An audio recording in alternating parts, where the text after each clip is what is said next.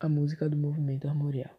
A música é parte do movimento armorial, representando a busca por uma música erudita popular brasileira. A música armorial assemelhou-se à sonoridade definida por Vila Lobos e Mário de Andrade, utilizando melodias e temas da música popular com roupagem europeia por causa da utilização dos instrumentos e da formação orquestral. Esse era um ponto de divergência entre Ariano Suassuna e um dos músicos do movimento, o maestro Cândido de Almeida.